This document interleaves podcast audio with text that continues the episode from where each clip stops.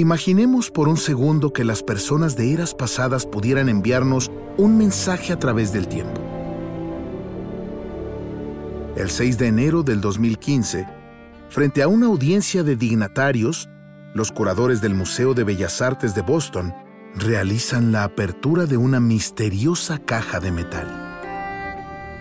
Meses antes, un plomero que reparaba una pipa la había encontrado por casualidad, escondida entre los cimientos de la Casa Estatal de Massachusetts. En medio de los flashes de las cámaras, uno a uno, los objetos perfectamente conservados se le revelan a la audiencia.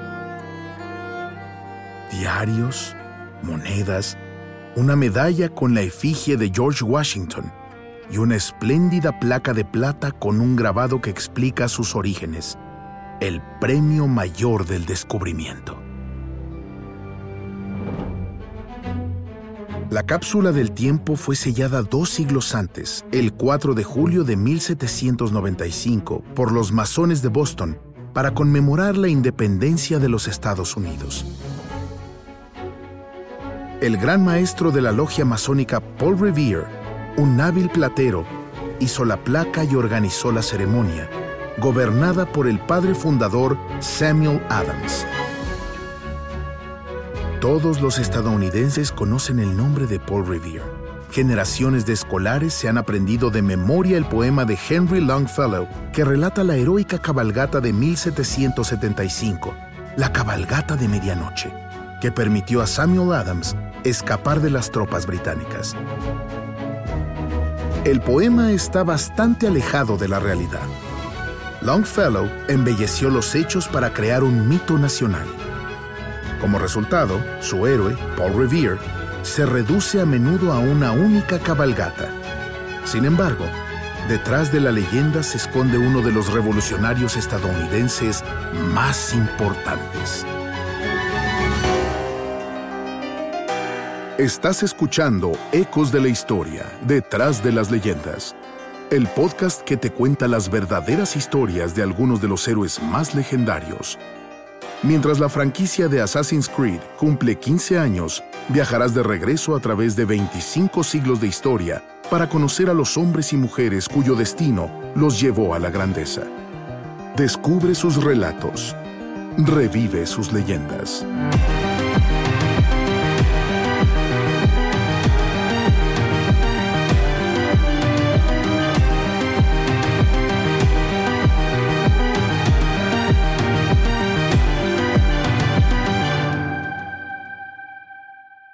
Episodio 7.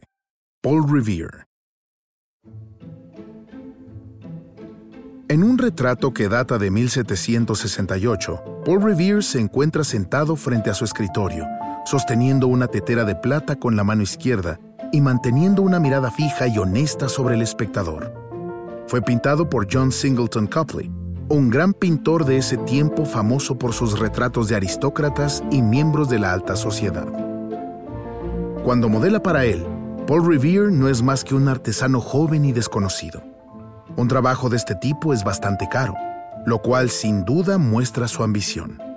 Revere ya está convencido de que dejará una huella sobre la historia. Por supuesto, lo logra. La cabalgata de Paul Revere en 1775 es uno de los mitos fundadores de la nación norteamericana. Pero la leyenda no surgió hasta mucho después. En 1861, el poeta Henry Longfellow publicó La cabalgata de Paul Revere, un poema que aseguró que la hazaña viviera para siempre en nuestra memoria. Con su ritmo brusco y rimas envolventes, el texto adentra al lector en una verdadera épica.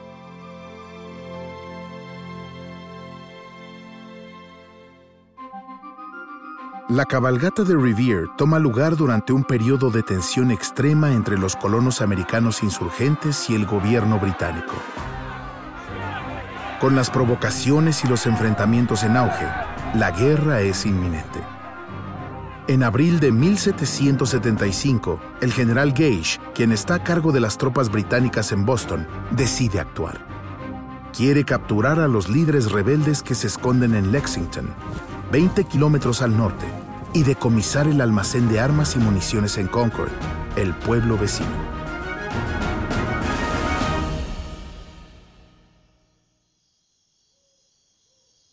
En la noche del 18 de abril de 1775, el doctor Joseph Warren, un amigo revolucionario de Paul Revere, es informado de que se avecina la ofensiva británica. Le encomienda al platero que viaje inmediatamente a Lexington para advertir a los líderes independentistas Samuel Adams y John Hancock. Para asegurar que sean avisados con éxito, otro mensajero, William Dawes, ya está de camino por una ruta distinta. Revere parte alrededor de las 11 pm. Lleva sobre sus hombros la esperanza de la nación. Primero, tiene que viajar a través del río Charles en un bote de remos, donde tiene un primer roce con el peligro al esquivar el Somerset, un barco de guerra británico imponente. Después, una espera febril comienza cuando llega a la otra orilla en Charleston. Aguarda una señal como algo salido de uno de los grandes mitos griegos. Como relata el famoso poema de Longfellow, un sí por tierra, dos sí por mar. Revere observa el campanario de la Old North Church, la iglesia más vieja en Boston. De pronto, un aliado enciende dos linternas, lo cual indica que las tropas del rey marcharán hacia Lexington desde el norte, por el agua, y no por tierra desde el sur. Revere se monta inmediatamente en su caballo y galopa a través de la noche. El poema pinta la imagen de un jinete solitario en una carrera contra el tiempo.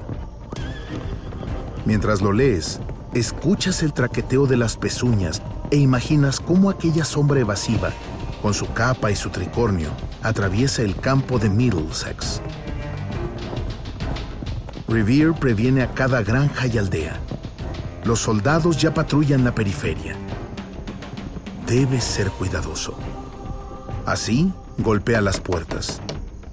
Minutemen, hombres capaces de armarse al momento, responden su llamada. Tras la estela de Paul Revere, toda una nación se une en contra del opresor. La misión es todo un éxito. Revere alcanza Lexington alrededor de la medianoche, media hora antes que William Dawes. Les informa a Samuel Adams y John Hancock de la situación.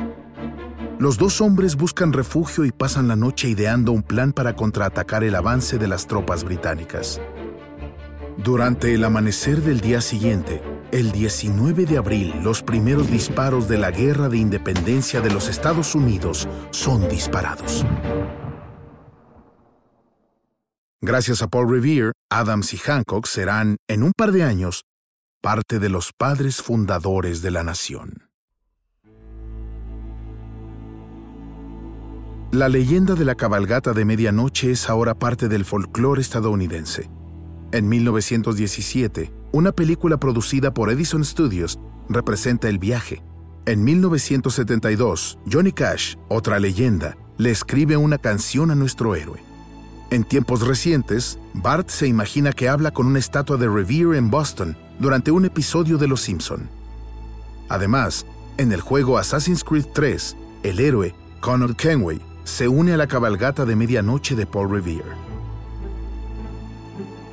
Claro, es un mito, pero un mito ficcionalizado como en el poema de Longfellow. Ahora sabemos que Revere no era el único jinete en aquella noche decisiva.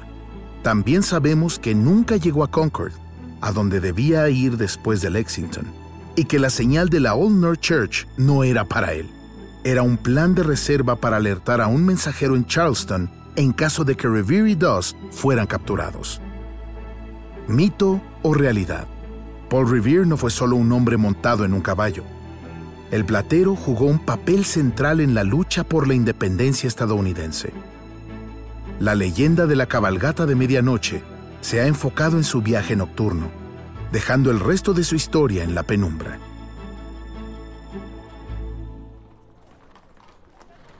Nacido en 1735, el joven Paul crece en el taller de plata de su padre, un protestante francés que huyó a Boston.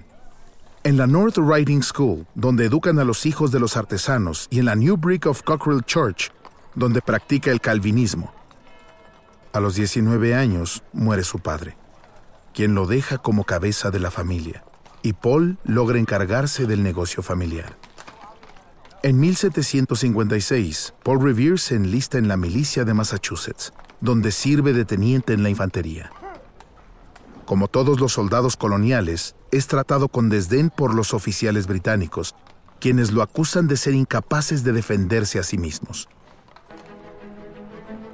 Al regresar a Boston, retoma su próspero negocio.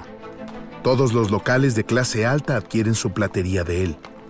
Con mente aguda, Revere interactúa con todas esas personas importantes educadas en Harvard como su igual. En 1760, se une a la influyente posada masónica de St. Andrews. Dos de sus compañeros masones jugarán un papel clave en su leyenda. John Hancock, un comerciante adinerado, y Joseph Warren, un cirujano reconocido. Ambos están comprometidos con defender los intereses coloniales.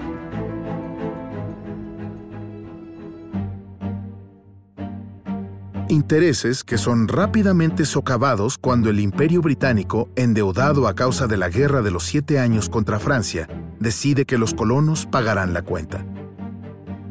La ley del azúcar en 1764 y la del timbre en 1765 requieren nuevos impuestos. El político Samuel Adams propone un nuevo eslogan de movilización. Sin representación no hay impuestos. Además, crea una organización secreta en Boston, The Sons of Liberty, los Hijos de la Libertad, a la cual Revere se une inmediatamente. A la vez, Revere se interesa por el grabado. Una de sus creaciones es ahora un ícono de la historia estadounidense. The Bloody Massacre perpetrated in King Street, Boston on March 5, 1770 by a party of the 29th Regiment es un grabado que muestra cómo una fila de soldados británicos le dispara a los bostonianos. Es mera propaganda. Ese día, enredados en una revuelta urbana, los soldados dispararon en contra de su propia voluntad. Para este punto, Revere es un patriota radical en busca de erradicar la tiranía británica y distorsiona la realidad para convencer al público de estar a su lado. El 16 de diciembre de 1773, Revere resulta ser uno de los hijos de la libertad que encabezaron el famoso Motín del Té, un gran capítulo en la novela de la nación norteamericana.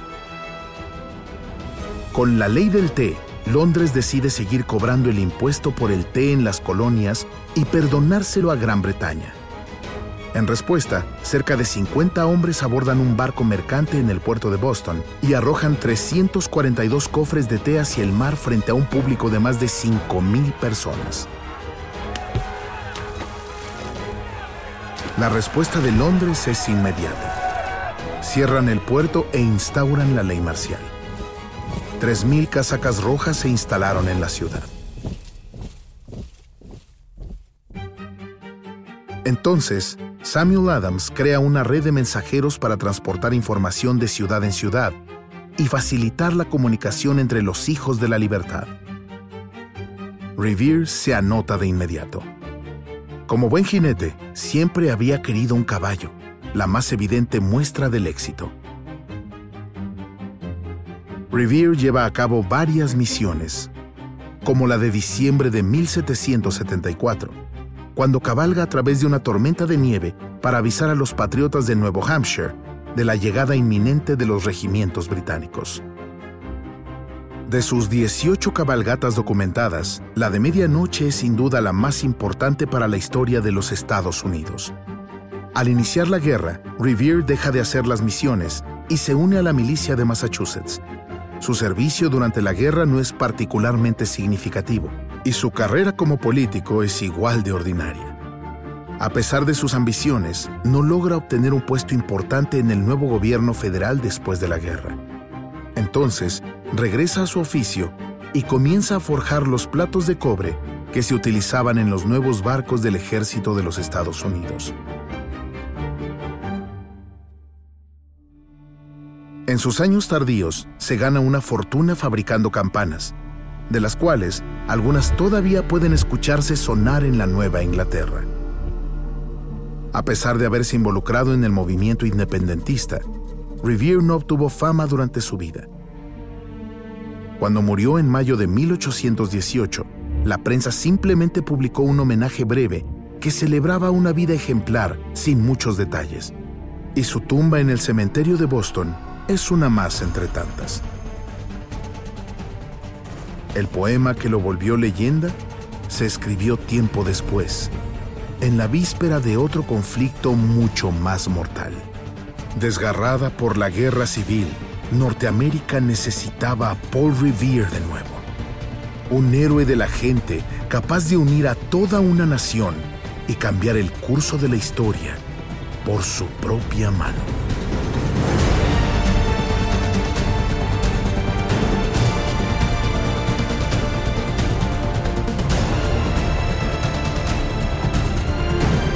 Gracias por escuchar Ecos de la Historia, Detrás de las Leyendas, un podcast de Ubisoft producido por Paradiso Media.